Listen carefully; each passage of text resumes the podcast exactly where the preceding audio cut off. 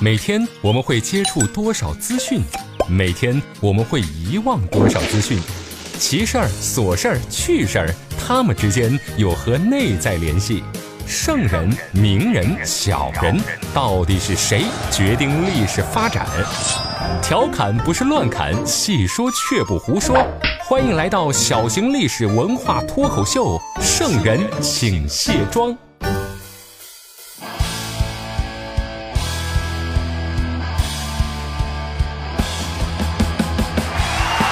好，这里是圣人请卸妆，独孤家向您请安了。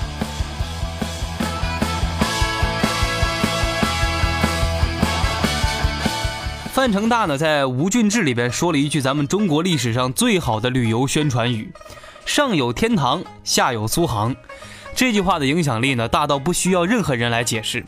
过两天就是五一假期了，哎呀，我又可以在朋友圈里边欣赏西湖美景和人人人人人。其实“上有天堂，下有苏杭”的这句话来源的时间很早，最早呢可以追溯到唐代。要说杭州啊，那就离不开一个人，他就是五代十国时期的吴越王钱镠。这个人可以说给杭州的建设带来了一个非常大的帮助。钱镠呢，可能大家乍一听这个人名字呀，觉得不太熟悉。他的名字就非常有意思，姓钱，镠就是成色好的金子的意思。钱镠，从这儿咱们也能听出来呢，钱镠这个人呀，文化程度不高，但是呀，他有一件非常著名的传世法宝。丹书铁券，哎，就是咱们俗说的免死金牌。钱镠的免死金牌，钱镠铁券，那是咱们国家现在现存在世界上最早的一个铁券的实物证明，所以说非常珍贵，是当年这个唐昭宗呀，为了犒赏他平定叛乱，赐给他的一个礼物。钱镠这个人呢，作为帝王，其实在历史上的评价还是不错的。史书上面说他都是任用贤才啊，可以说在五代十国那样一个非常混乱的局面里边，他保全了自己吴越国国境内的一个安宁。他号称十四州的版图，主要的范围呢，这个吴越国是咱们今天的浙江、江苏南部，还有福建北边这一带。别看吴越国的国土面积不大，但都是长三角的经济开发区。钱镠当年呀，对他的国境之内的经济建设也做得很好。杭州城的建设呢，钱镠他也有非常大的功劳，因为当时吴越国的国都就是临安，杭州。要说吴越国呀，地理位置确实挺尴尬，不是钱镠不想做大，他伸出头看了一圈，那三个敌人外加一片海，西北有吴国，有南唐，南边呢有闽国，敌人太多了，没办法。所以钱镠的吴越国呢，只能跟着强势一点的中原王朝混，给人家服个软儿，该派使者派使者，该进贡就进贡，始终记着自己呀是比中原王朝的地位要低的。钱镠就是通过这样的做法，保证了他吴越国之内的一片安宁。生前富贵草头露，身后风流陌上花。已作迟迟君去鲁，游歌缓缓且归家。大宋王朝最会巴结亲戚的读书人到底是谁？他前前后后换过多少亲家？什么？他个人的藏书比大宋的国家图书馆还厉害？欧阳修和官妓厮混，他到底帮过啥忙呢？今天的圣人请卸妆，就跟大伙儿聊一聊不地道的读书人钱维演。在讲钱维演之前呀，咱们得先把时间拨回到五代十国时期，先从他的爷爷吴越王钱镠的一首诗咱们开始说。话说某一年的春天呀，钱镠呢在杭州城他的宫殿里边呀，等待着王妃回来。王妃呢回家走亲戚去了，已经是春天了，王妃呢还在回来的路上。可是钱镠的心里着急呀，爱妃呀爱妃，你怎么还不回来？于是呢，钱镠派人写了一封信送过去了。这封信里是这样说的：“陌上花开，可缓缓归矣。”哎呦，明明是那么想一个人，但是让他呀慢慢的走，别着急回来，因为这陌上面的花呀都开了。这句情话说的真是巧妙呀，那情侣之间经常会用的一招欲擒故纵。可是让路过的人看一看呢，这句情诗里边写的让人感觉是暖暖的。钱镠贵为一国之主，他发迹之前呀，其实就是一个卖私盐的一个贩子，没读过几天书。从他的名字咱们也能看出来，文化程度不高。但是没想到呀，这个小伙子写情话，那说的相当溜，那比我强。这江南的好风光自然是美的，人人都说江南好，尤其是春天，好像这天地万物一切都在包容着你。只可惜江南这个地方呀，不是霸主实现雄才霸略的地方，王气虽有，但是呢不长久。吴越国呢没传过三代，就被宋太祖赵匡胤呢给收过去了。最后一任君王呀，拱手相让，献出了自己的疆土，就把这个国家呀交代了。末代国主呢叫钱俶，他的命还真是惨。先是自己呀当了宋朝的人质，这没办法，只好拿江山来换自己的命。可是这片国土呀没给他续几年的命。在六十岁大寿的当天晚上，宋太宗赵光义呀派使者过来祝后。当天夜晚，钱俶就暴病身亡了。你说巧不巧？苏轼呢，曾经在江南当官的时候，听见民间唱的一支小歌，叫《陌上花》的曲子。这首歌的曲子呀，当时听来肯定是声音婉转，非常的感人。苏轼被感动了，但他觉得歌词写的太过于粗鄙了，重新写了三首。其中有一首又写到的是。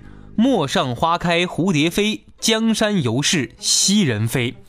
江山还在，但是呢，当年的人已经不是了。说的就是末代国王呢钱俶丢掉自己江山的事儿。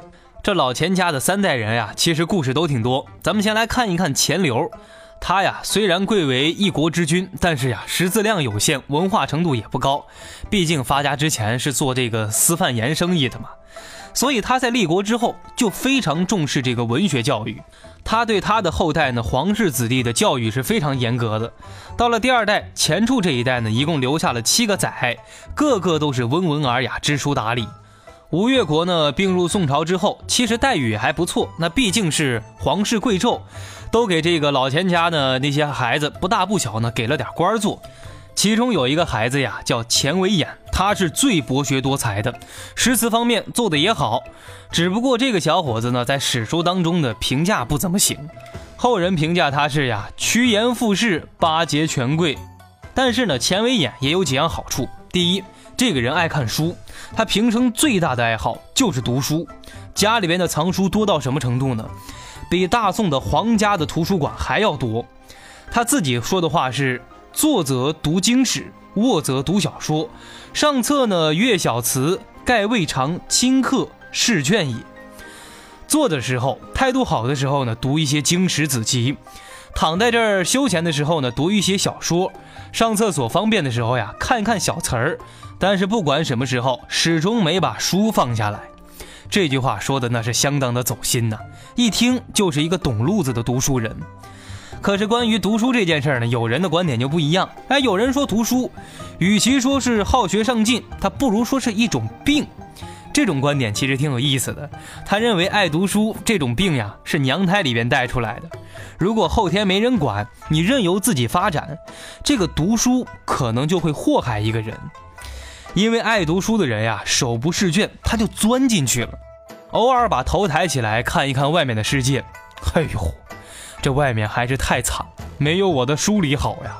于是呢，又回到自己的书里了，然后还要安慰自己说：“我读书呢，不是为了功利，是为了安抚自己的内心。”这样就是最麻烦。读书当然能使人心情愉悦，但是读过之后，你也会发现自己会越来越敏感，容易忧伤。读书有时候呀，也会给人一个醍醐灌顶的一个灵感，但是时间长了之后，你会发现书。它不能解决生活中的问题。如果只是仰仗着书里边的东西来解决我们的实际生活，你就会发现这样的人呀，他笑得有多开心，心里就有多苍凉。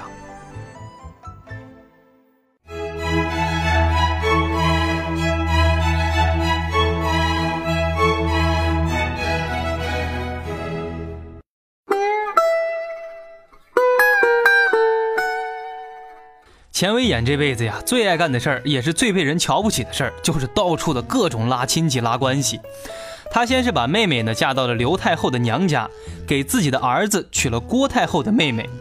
之后刘太后死了，他又跑去抱这个李太后家的大腿。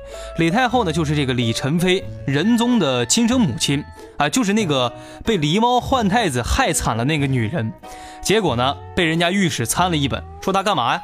你这样来回找皇家国戚，你不是节外气干政吗？那这个罪名可不小呀。历朝历代就害怕两个事儿，一个是节外戚，另外一个是太监专政。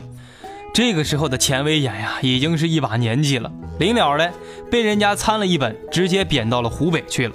最后呢，在湖北的随州郁郁而终。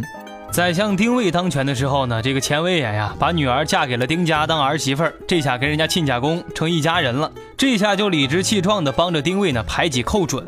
寇准的名气大家是听过的呀，北宋王朝的大功臣。北宋跟辽国能长达将近一百年之间不打仗，就是因为澶渊之盟。这个澶渊之盟的促成者就是寇准。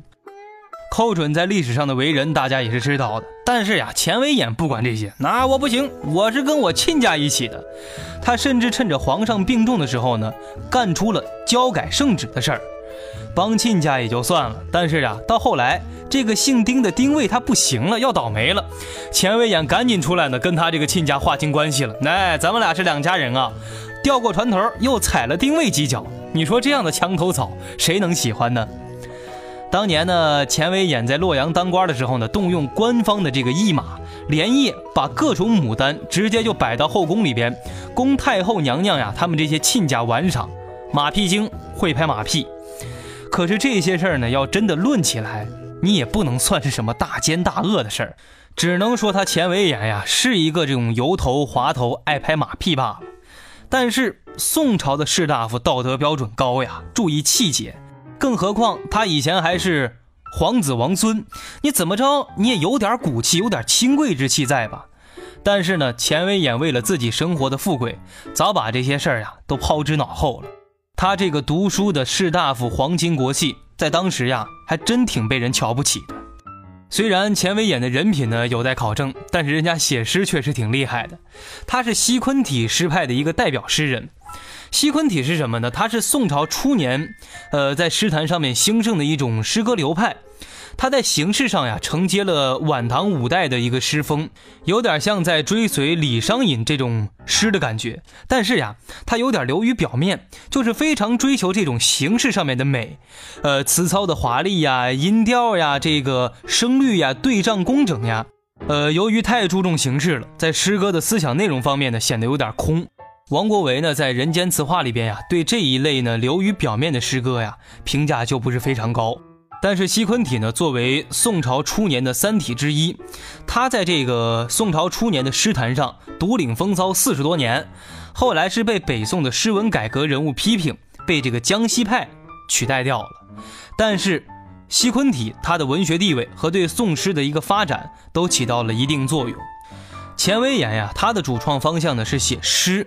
词写的很少，他说词这种东西呢，可以蹲在厕所里边没事看一看，所以可以看出来啊，词在他的心目里呢，不过是一个消遣的东西。大家别觉得钱维演这个想法呢有点偏激，其实，在宋朝初年呢，所有的文人几乎都是这样想的。在随州，钱维演呀，就是被贬的那个地方，他写了他人生最后一首词《木兰花》。城上风光迎雨乱，城下烟波春拍岸。绿杨芳草几时休？泪眼惆怅先已断。写完这首词之后呀，这钱维演呢，经常在喝完酒之后，就让身边的人把这首词给唱出来。这听着听着呀，就有人听哭了。他家里边有一位白发的歌妓，年纪很大了，原来就是前处吴越王宫里边的一个旧仆人。他就吃惊的时候说呀，先王就是钱处钱维演他爸去世的时候呢，留下了一个遗言，叫大家呀送葬的时候就唱这首《木兰花》的曲子。说到这儿，这个白发的歌妓就说：“难道相公你也马上要不久于人世间了吗？”结果呀，还真让这个歌妓给说准了，这首词就是钱维演的绝命词。没过多久，钱维演呀。在湖北随州去世。粉底、眼霜、高光、隔离、腮红、睫毛、乳液、精华，女人有了这些会更加美丽；历史有了这些只会更加迷离。卸妆看历史，观点更清晰。这就是咱们的圣人请卸妆。欢迎回来，这里是圣人请卸妆，独孤家向您请安了。钱卫演呀，在写这首《木兰花》的时候，虽然呢语词很伤感，但是他绝对不是想着自己就要结束自己的生命了。按照钱维演的对自己写词的观点来看呀，写词嘛，只是用来一种消遣娱乐的，他用不着什么摆谱呀、拿架子呀，反正是后人随便唱出来的，他也不担心别人怎么想。反而正是因为这样，他表达出了他内心最真实的情感和脆弱。这首词读起来啊，真的是让人感觉非常伤感。城上风光阴雨乱，城下烟波春拍岸。绿杨芳草几时休？泪眼愁肠已先断。这词里边讲的，他真的是一个老人眼里看到的春天呀。春天的江南美景呀，每年都是一样的。城上面的风光也在，你看黄莺还在那儿叫着呢。转眼往城下看去呀，碧水还是在荡漾着，一下一下拍打着春天。但是这样的美景，这样的声音，落到人耳里，入到人眼里，它有些不一样了。因为人不同，钱维演现在听到的呀，是一声乱。咱们可以看到词里边写的是“城上风光阴雨乱”，多么美的场景！可是，在他耳里是乱的，因为他心是乱的。城下烟波春拍岸，这个“拍”字用的是真好，证明他是扰乱你的心思。春天的水应该是像滋润着、抚摸着你呀，但是没有。现在钱维演的心里呀，也是感觉一声一声的春水拍碎了他的心呐。词里边还写到了绿杨芳草，这是好东西呀。但是作者非常消沉地问了一句：什么时候会没有了呢？也许呀，他就等不到那个时候，眼泪早都哭干了，愁肠早就先断了。这就是绿杨芳草几时休，泪眼愁肠先已断。描述完这样凄惨的环境之外，按照词的顺序啊，这下一阙作者该写自己的事儿了。情怀渐绝成衰晚，鸾镜朱颜惊暗换。昔年多病燕方尊，今日方尊唯恐浅。这就是钱维演呀，作为一个老去的王孙贵胄，他的情怀已经衰晚了。你看，从前因为体弱多病不敢喝酒，现在呢，每天只怕这杯酒呀，喝着喝着越来越少，不够喝。通常是年轻人不知道爱惜身体，老年人是最讲究养生的，但是钱威眼却反了过来。年轻的时候呀，因为体弱多病不敢喝酒，因为还有太多的事情要做，要珍惜这个身体。但是现在呀，老都老了，破罐子破摔了，都这一把年纪了，为了自己的人生富贵奔波了一辈子，临了被贬到了湖北的随州，在这个地方的钱维演呀，他就看开了，这杯子里的酒想喝就喝吧，反正自己也就那么回事儿了。钱维演呀，在他老爸去世的时候，他自己才两岁，贵为一国之主，死的照样是不明不白的。就这样不得善终的王位，前世的剩下那些人，大家还争个你死我活。后来吴越国没了，大家都去赵氏的宋朝呢当臣子。拿着人家大宋王朝呀给你们发的俸禄，在人家屋檐下过日子，当然是兢兢战战的。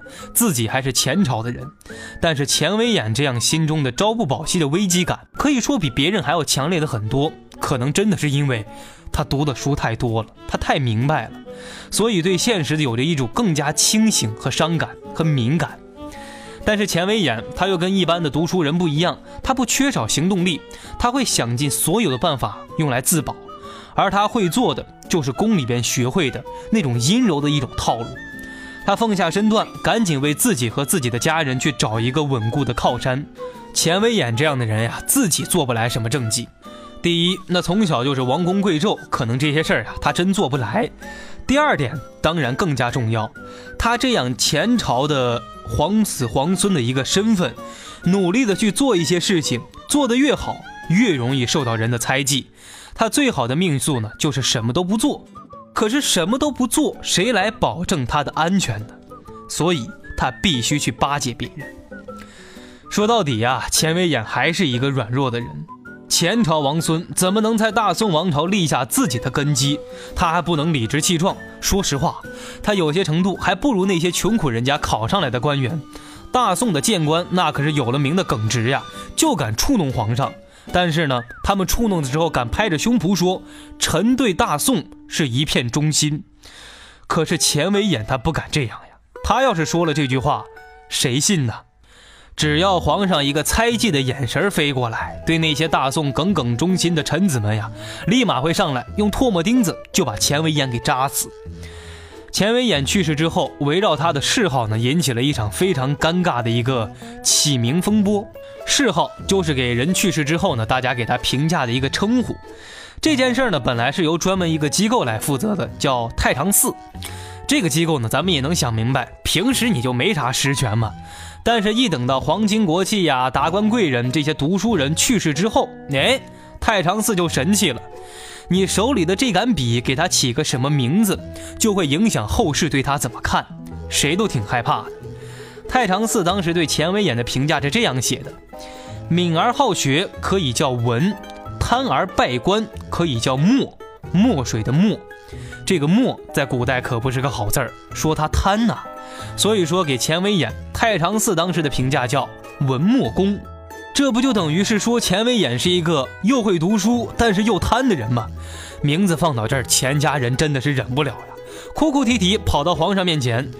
皇上呀，这个还算厚道，就说钱维演也没犯过什么贪污，墨什么墨呀，把墨字换掉吧。看他晚年呢，深知悔改，叫他文思公吧，思想的思。但是这个“思”字放在这儿呢，是悔过自新的意思。到了清历年间呀，因为刘太后和李太后这两位啊，都想到了神庙，这个主意呀，当然就是钱文演提出来的。钱文演的孩子呀，一看是这个局势，当时就想呀，当年我爹算是给你俩帮过忙嘛，能不能现在给我爹改一个谥号呢？又哭哭啼啼的跑出来了。这一下呢，大宋王朝给他改的谥号叫做文熙。这个熙呢是单人旁，旁边一个喜庆的喜，这个惜字呀就是小心畏忌的意思。这回合适了，钱威演这一辈子呀攀龙附凤，到处找亲戚攀亲家，说到底还是心里呀太畏忌了，因为心底里的这份害怕，他才做了那么多的事儿，找了那么多的关系，当了那么多次的墙头草，只是想用这些保护自己罢了。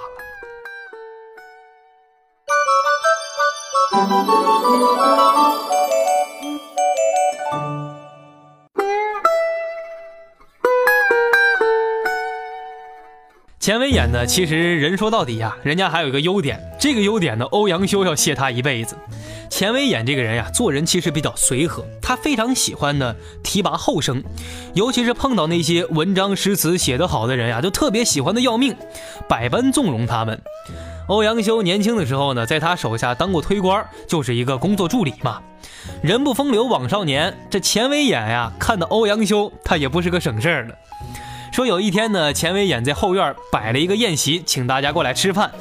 梅圣玉呀、谢希深这些一帮文人子弟都到了。这场宴会当然的，钱维演呢准备了很多官妓过来呢，装点一下局面，给大家呢侍奉一下，提升一下生活品质。可是大家吃着吃着发现，哎，为什么欧阳修和一个姑娘这么久没见到人影，还没来呢？好不容易呀，才等到这两个人过来，姗姗来迟了。酒桌上的这些读书人当然不用说，谁都知道他俩干嘛去了。这件事儿啊，还挺危险，因为宋朝是有律令，明令禁止官员跟妓女厮混的。一看这个情况，钱威演的立马把脸板起来，就问那个姑娘：“你怎么现在才到啊？”姑娘就说呀：“哎呦，刚才是午睡，呃，金钗不知道丢哪去了，找了半天，所以来迟了。”哎呀，这真是睁着眼睛说瞎话呀！你找个差子跟欧阳修找到一块去了，大家呢都明白他俩干嘛去了。钱维演听到这儿呀，忍住了没笑，就接着逼问这个姑娘说：“那都说欧阳推官的文采特别好，你能不能让他因为这件事呀，给你写一首词？我就不罚你了，我呀还赔你一只金钗。”于是欧阳修就写出了那首《临江仙》：“柳外清雷池上雨，雨声低翠荷声。小楼西角断鸿鸣，栏杆一处待得月华生。燕子飞来窥画栋，玉钩垂下连声。惊波不动电文平，水晶双枕旁有坠钗痕。”这首词呀，写的真的是精致香艳，充满了那股子暧昧。这场酒宴上面的人呀，大家都明白，心照不宣的哈哈笑起来了。这欧阳修还真是个有情的人，这事儿呀也就过去了。那会儿的钱维演呀，都已经五十五岁了。在西京洛阳呢，当这个留守是一个位高权重的一个官职，天天跟这些年轻人呀、诗人在一起厮混、喝酒、玩乐、写诗。他自己呢，还拿钱出来给大家办诗会、出诗集，大家都开开心心的。谁都没想到，三年之后，他就在一个人的寂寞当中去世了。欧阳修当然对钱维演是感恩的，他这辈子如果没遇到钱维演，说不定呀。就不会出这么大的名。欧阳修这一辈子呀，对钱维演都是非常敬重的。他说钱维演是生长富贵而性简约，闺门用度，违法甚谨。说他这个人呢，出生时候非常富贵，那是吴越国的一个王子皇孙，但是生活呀非常节俭，闺门当中用的一些东西，他也是规定的非常清楚，不会浪费。管监将相皆勋品皆第一，欧阳修呀是完全没管官方给钱维演的那个评价，说他什么趋炎附势呀，欧阳修不信，他也不听，不管社会上怎么说，在他眼中，钱维演就是一个非常好的人。虽然钱维演对于欧阳修来说有知遇之恩，但是咱们看一下欧阳修的为人，那也是一代大儒呀，两宋名臣，他说对钱维演有这么大的推崇。当然有他的道理，可能人和人的关系就是这样吧。可能在外人看来，你这个人有太多的缺点，有问题，这儿不好那不好。可是，在朋友眼里，你就是一个非常好的人，因为只有这样的挚友关系，两个人才会坦诚相见。这样说来啊，人也是复杂的，每个人看待事物的角度不一样，对一个人的评价也不一样，哪能因为别人的评价？对这个人你不了解就盖棺定论的呢？后来还是苏轼的那句话说得好：“生前富贵草头露，身后风流陌上花。”人生在世，有一个真正懂你、爱你的人，那也就够了。从这个角度来讲呀，老钱钱为眼呀，没亏。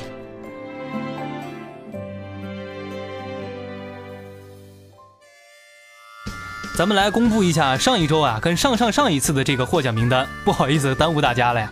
上一周呢，这个微博的游戏环节呢叫做猜字儿，猜这个甲骨文当中的这个字是什么意思？是放弃的弃字。最早回答对的这位小伙伴呢叫春明记，他是四月十八号十六点四十二分回答的。稍后呢，我会在新浪微博里边进行跟你私聊，呃，奖品呢一百元现金送给你。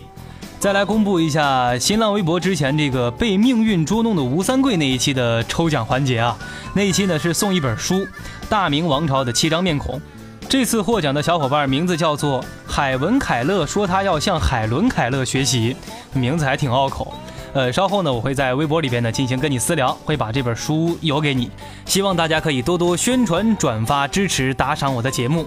圣人请卸妆，每周三更新。